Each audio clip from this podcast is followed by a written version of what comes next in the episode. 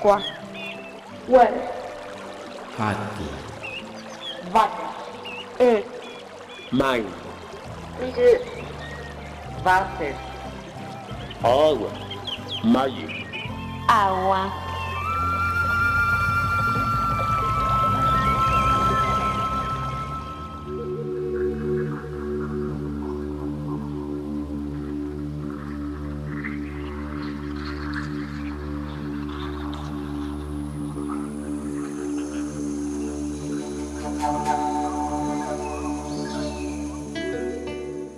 Las piedras. Ah, las piedras tienen un secreto dolor que se muestra como en carnes vivas, cuando en su egoísmo doliente y discreto parece que no hacen de la vida caso y ante el tiempo se alzan sordamente esquivas, como si quisieran impedirle el paso. Resignadamente mudas ante el viento y el agua, no incuban otro pensamiento que el de ser rebeldes a su propia suerte y sufrir altivas su destino ciego, más allá del agua, del viento y del fuego, sin ansias, sin fuerzas, sin vida, sin muerte. Es un prometeico suplicio sin nombre, más que el de ser bestia o árbol.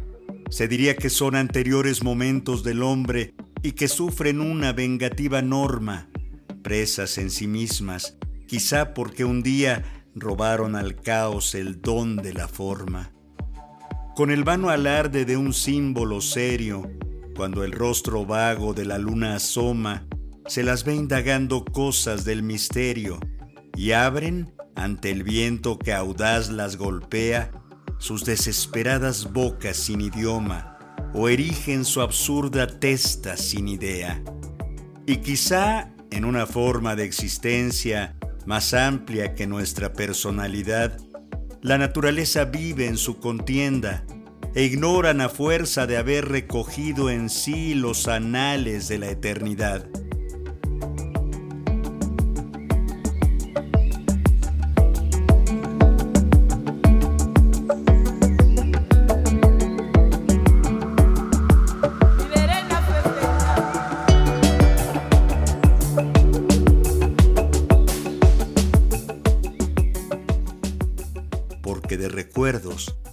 Está hecho el olvido. Las piedras. Alfonso Cortés.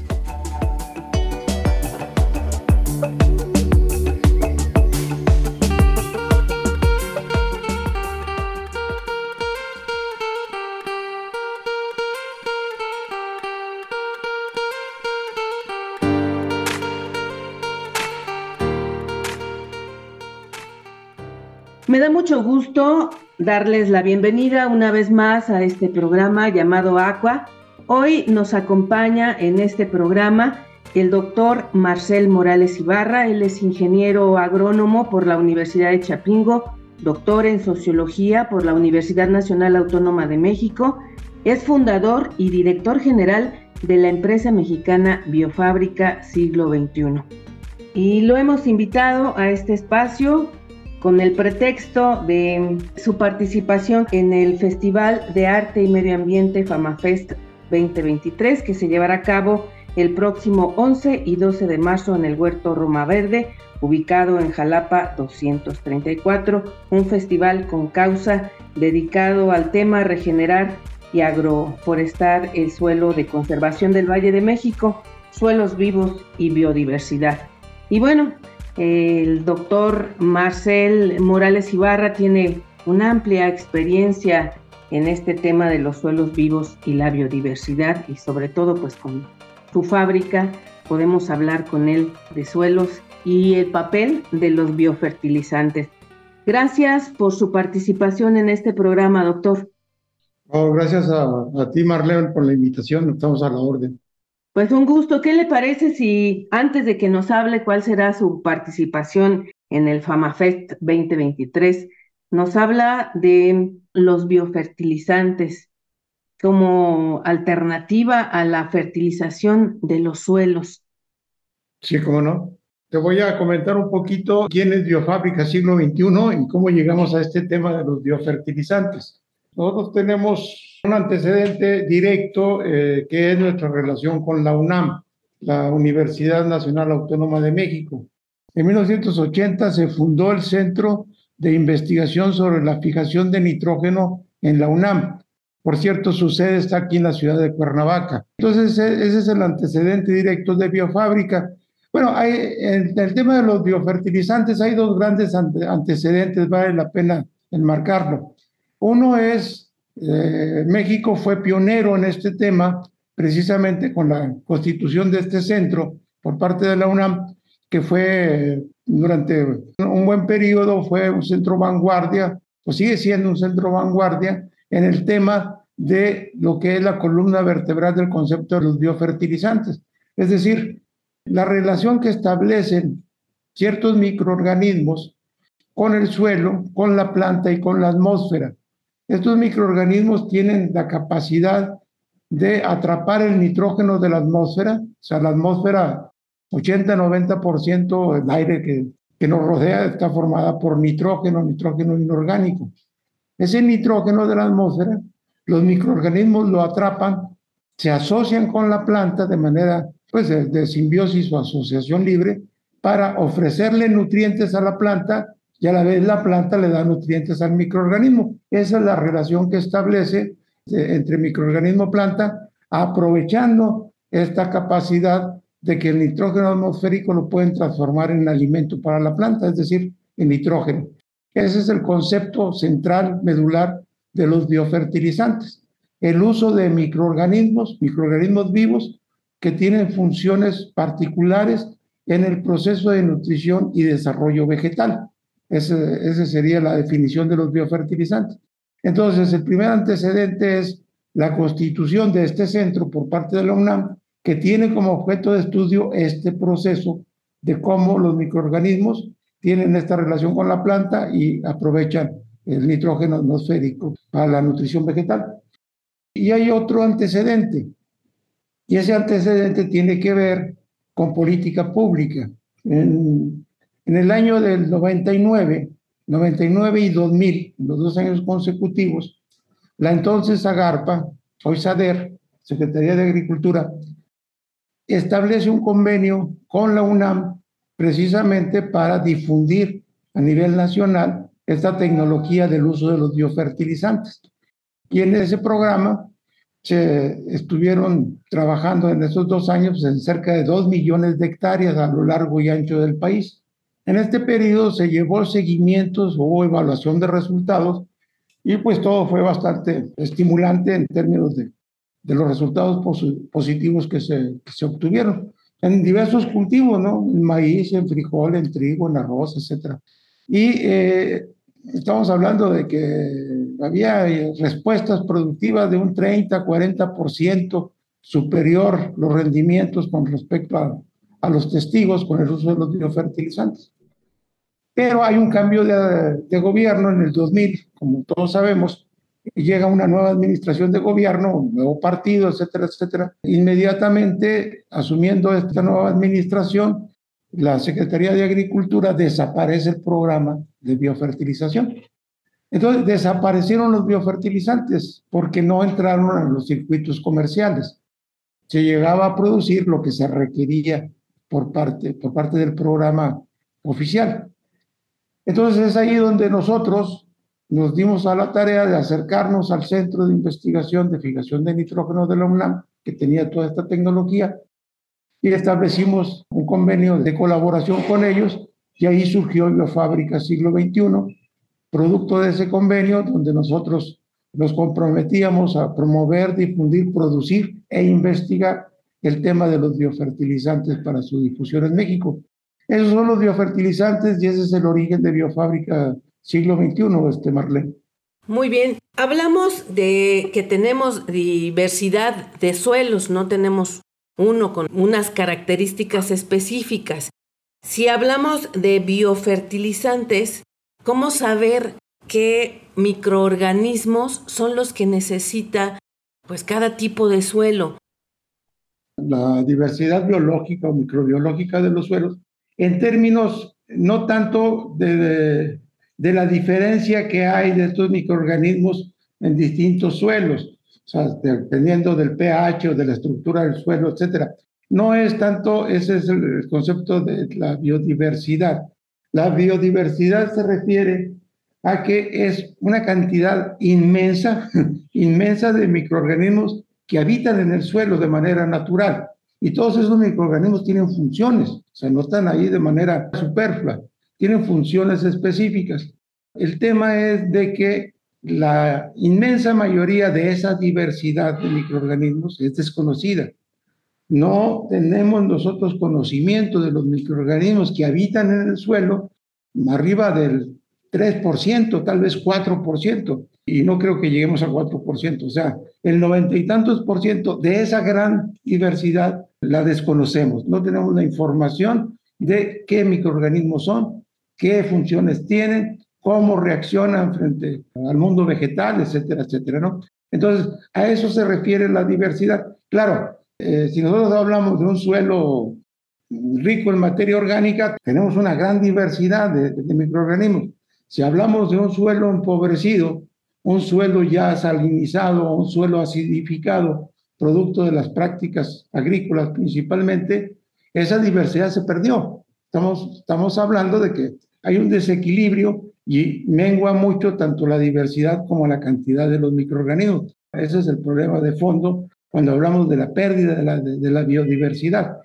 No tenemos la información suficiente para conocer todos estos microorganismos que habitan en un suelo productivo, en un suelo fértil, pero sí sabemos de que esa diversidad se pierde conforme se hace prácticas inadecuadas o abusivas en, en, el uso de agroquímicos, por ejemplo, en los suelos. Y que en México y en el mundo la pérdida de la biodiversidad del suelo es precisamente uno de los grandes problemas que enfrentamos, no solamente para la producción agrícola, Marlene, sino que la pérdida de la biodiversidad del suelo tiene una serie de repercusiones de alto costo, alto costo político, económico, social, productivo, ¿no? Y un tema que es eh, donde nos, nos enlazamos con el objetivo de, este festival de, de, medio ambiente y arte o arte y medio ambiente, eh, es cuando hablamos del problema, por ejemplo, del cambio climático. Estamos hablando de el proceso de calentamiento, etcétera, etcétera, producto de eh, la emisión de gases de efecto invernadero. Hasta ahí, pues todos coincidimos.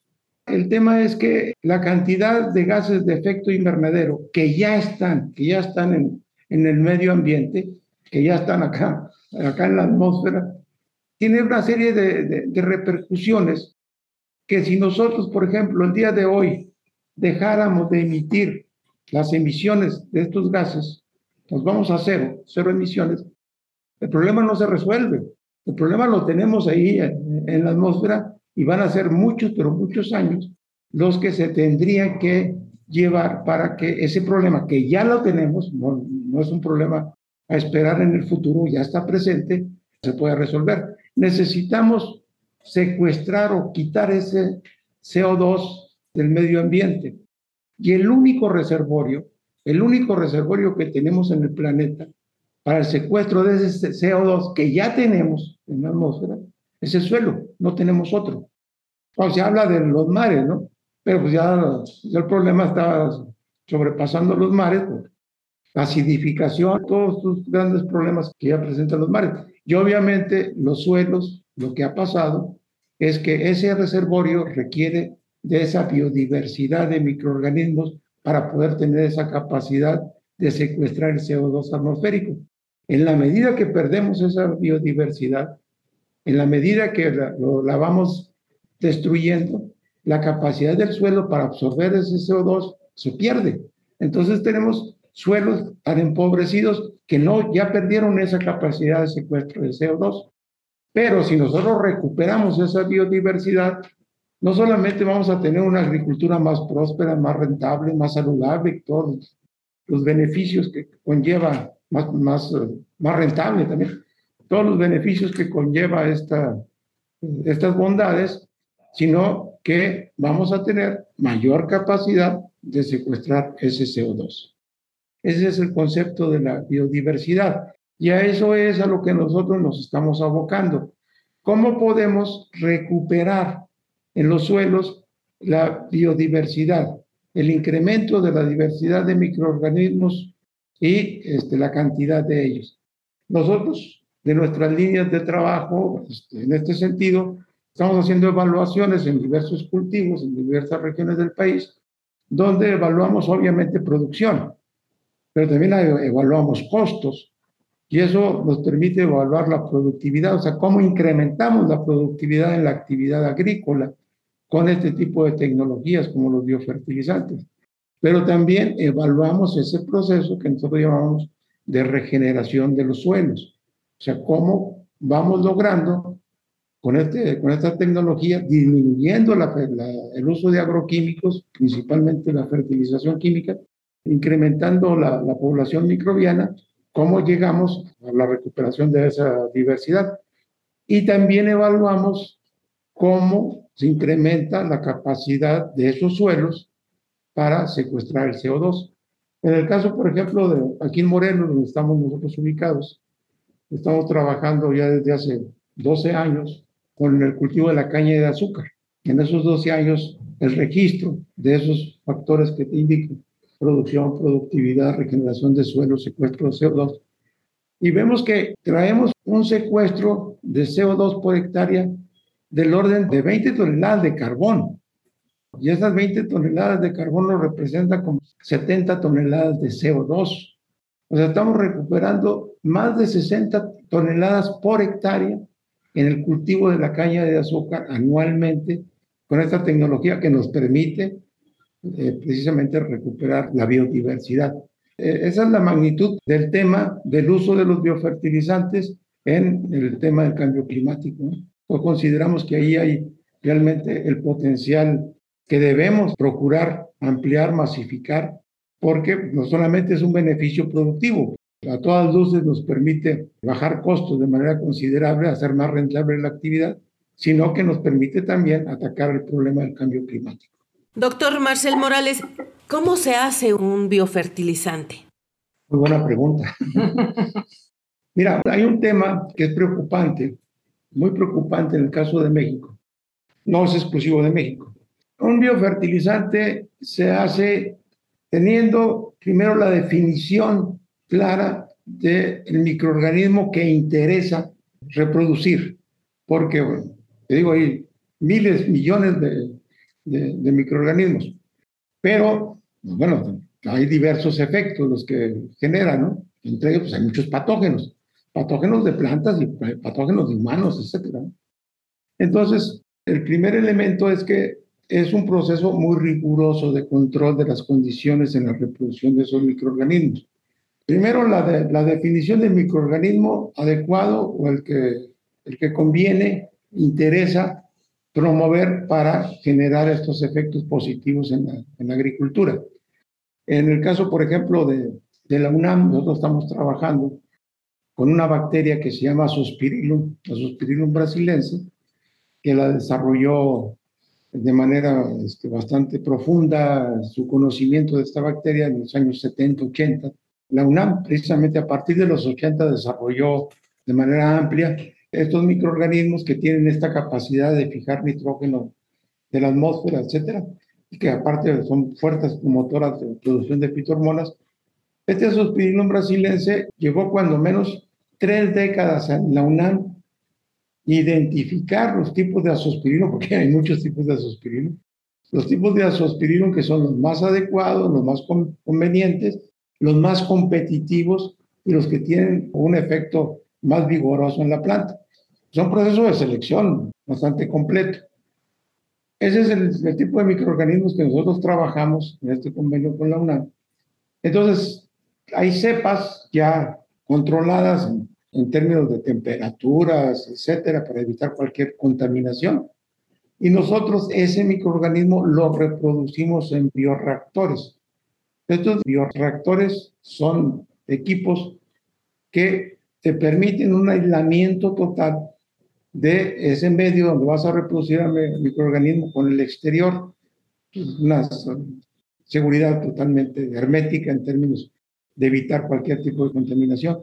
y todas las condiciones que requiere ese microorganismo para su reproducción, sea temperatura, sea agitación, sea nutrientes, etcétera, todo está controlado a través de una computadora. O sea, todo, todo está rigurosamente controlado, porque así sabemos nosotros que si metemos una sospirilum a ese bioreactor, vamos a tener una sospirilum ya como producto. Y lo grave que, se, que, está sucediendo en el caso de México, en otros países también, pero en México ha proliferado mucho, es de que alguien ahí les vendió la idea a gente de que producir microorganismos o los biofertilizantes es lo más sencillo del mundo.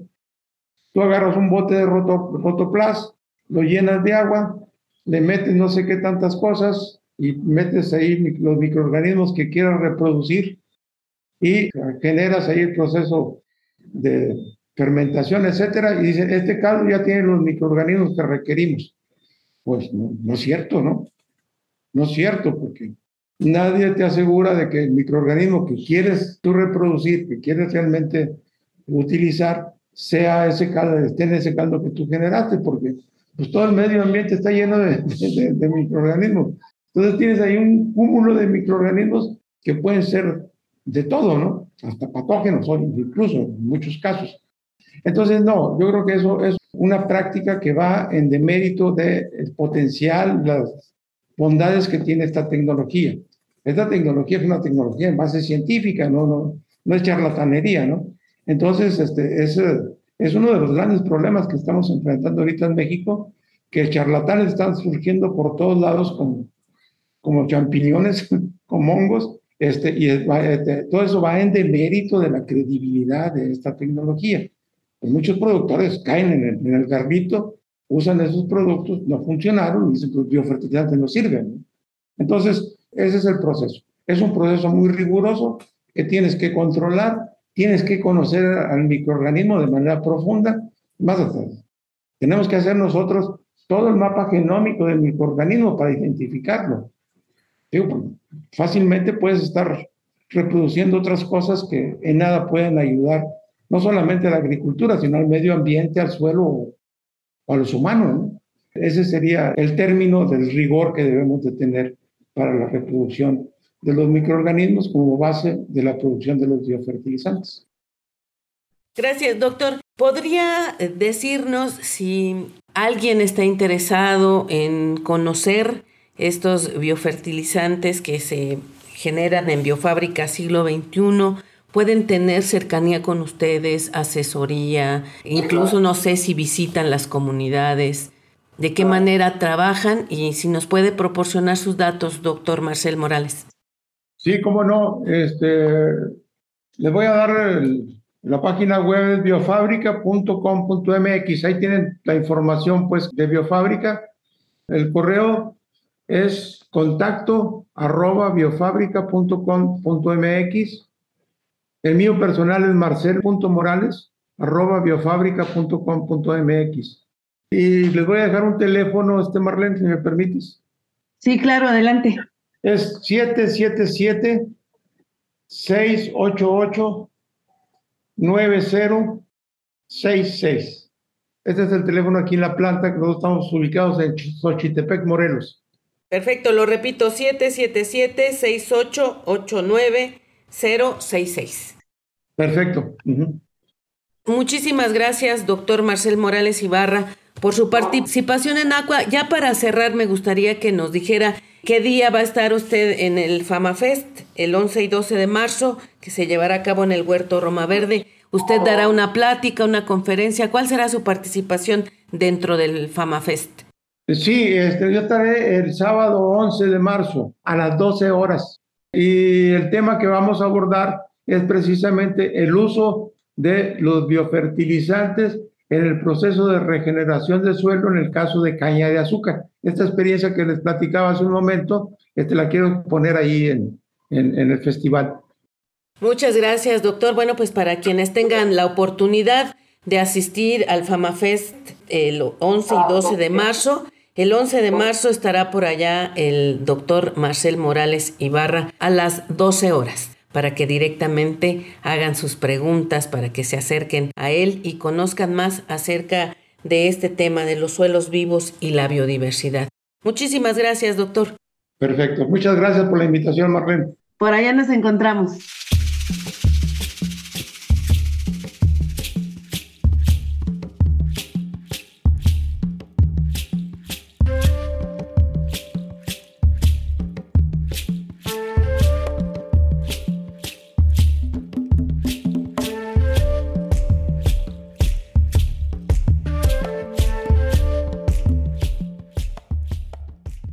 Hola, ¿cómo están? Eh, mucho gusto, los esperamos este 11 y 12 de marzo en Huerto Roma Verde, aquí en la calle de Jalapa 234, en la colonia Roma, para que celebren con nosotros el Festival de Arte y Medio Ambiente dedicado al tema de los suelos vivos y la biodiversidad.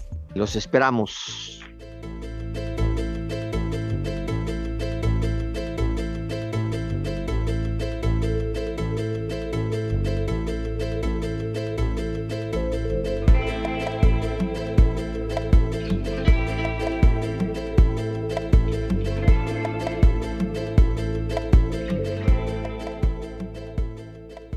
Para hacer frente a los efectos del cambio climático y la pérdida de biodiversidad, los países de la región africana del Sahel están organizando una respuesta de enorme envergadura, una muralla de bosques y tierras restauradas que se extenderá a lo largo de más de 8.000 kilómetros por todo el continente.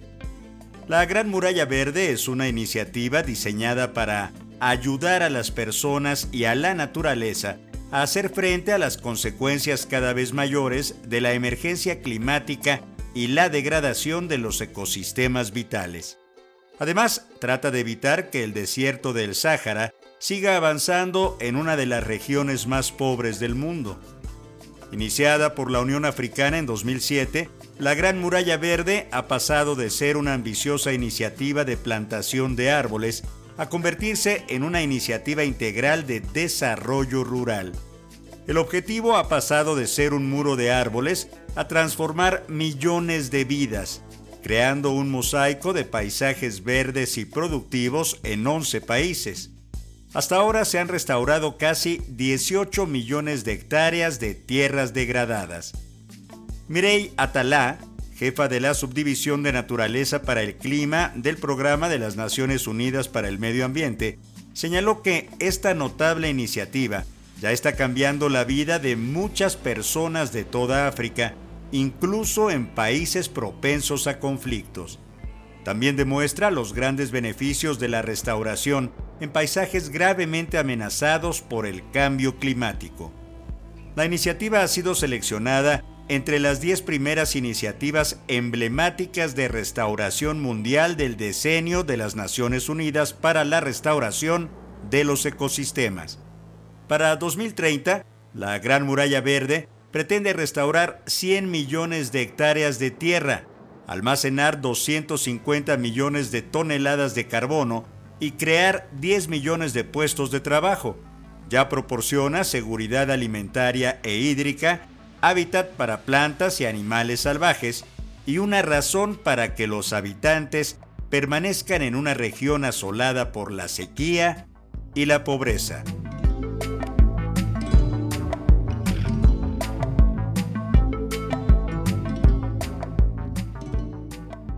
Programa de las Naciones Unidas para el Medio Ambiente, 22 de febrero 2023.